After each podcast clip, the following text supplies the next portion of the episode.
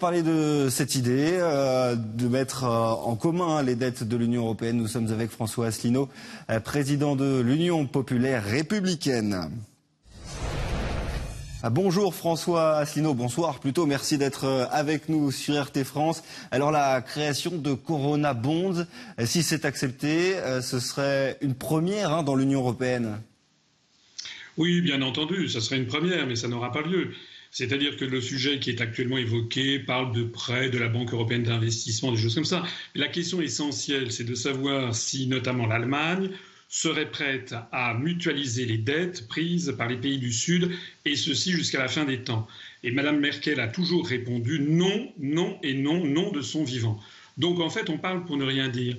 Et en fait, ce qui se cache derrière cette opération, en tout cas c'est mon analyse, c'est un, les, européistes comme Macron sont absolument aux abois parce que la construction européenne est en train de s'effondrer sous nos yeux. Sous nos yeux. On apprend ce soir d'ailleurs que l'Allemagne a décidé de ne plus appliquer la directive des travailleurs détachés. D'ailleurs, notez bien qu'il y a deux choses terribles, mais vraiment terribles, que révèle cette affaire du coronavirus, au-delà des milliers de morts qui arrivent. Et deux choses terribles pour les européistes, c'est que on s'aperçoit que l'idéologie européiste favorise la libre circulation des virus et sabote toute capacité à lutter contre. Je m'explique.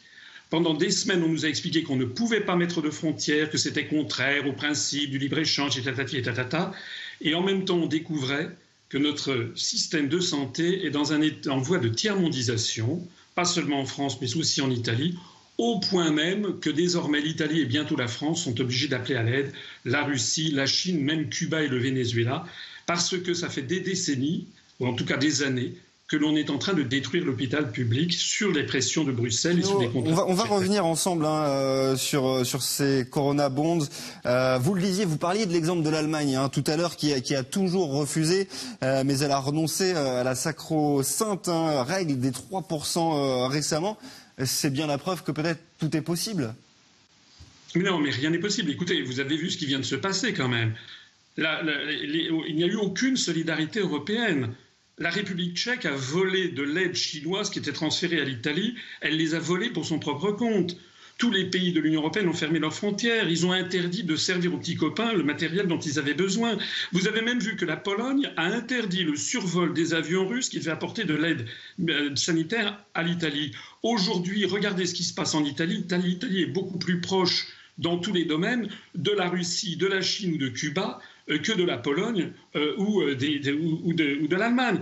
Donc en réalité, c'est ce que je disais à l'instant, ce qui est en train d'apparaître, c'est que la construction européenne est en train de s'effondrer absolument sous nos yeux. D'ailleurs, la deuxième chose que je voulais dire tout à l'heure, mais vous m'avez interrompu, c'est que regardez les décisions prises par la Commission européenne. C'est absolument fascinant. La solution, les seules solutions qu'apporte la Commission européenne et les européistes, c'est de dire aux États eh bien écoutez, n'appliquez plus les traités et n'appliquez plus ce que je vous demandais depuis des années de faire. C'est-à-dire que maintenant, il n'y a plus de règles budgétaires, il a plus, tout est en train de partir en, en quenouille, ce qui prouve bien que lorsque les choses sont graves, tout le monde reconnaît que l'idéologie doit céder le pas devant la réalité. François Asselineau, plusieurs euh, personnalités politiques hein, à travers euh, l'Europe euh, déploraient hein, jusqu'ici le manque de solidarité européenne, la création de ces Corona Bonds. Ce ne serait pas peut-être une première étape de cette solidarité européenne, justement? Vous y tenez beaucoup à vos Corona Bonds.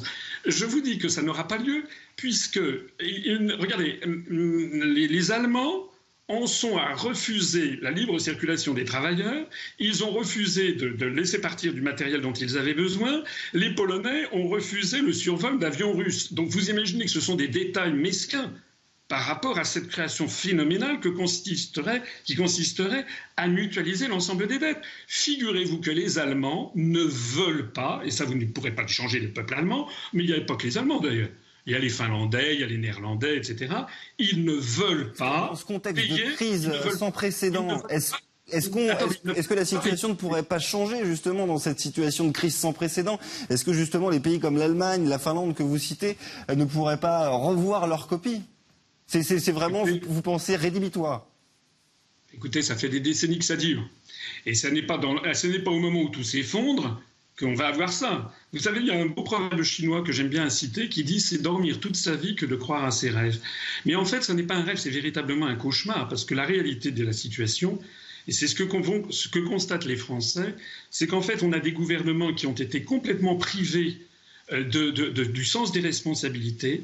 Ce qui apparaît de façon flagrante, c'est l'irresponsabilité, la désorganisation, l'incompétence extravagante du gouvernement français, et c'est aussi une certaine forme de déliquescence de l'État et d'anarchie de l'État. Parce qu'on ne le souligne pas suffisamment, mais les Français, au, quotidien, ils constatent que Macron est complètement à l'ouest. Hein. Un jour, il dit qu'il faut que tout le monde reste chez soi. Le lendemain, il va se balader comme ça sans masque et, les, mains nues dans des hôpitaux en, se comparant à Clémenceau dans les tranchées de 1914. Il est un peu, est un peu dérangé. Mais ce que veulent les Français, c'est qu'il n'y a plus de pilotes qui à la barre, et donc on assiste à une espèce de prise de pouvoir un peu partout. Vous avez des mairies qui décident d'appliquer le, protocole du professeur Raoult, c'est le cas à Nice. Vous avez des CHU qui décident de prendre contact avec l'IHU de M. Raoult pour appliquer le protocole.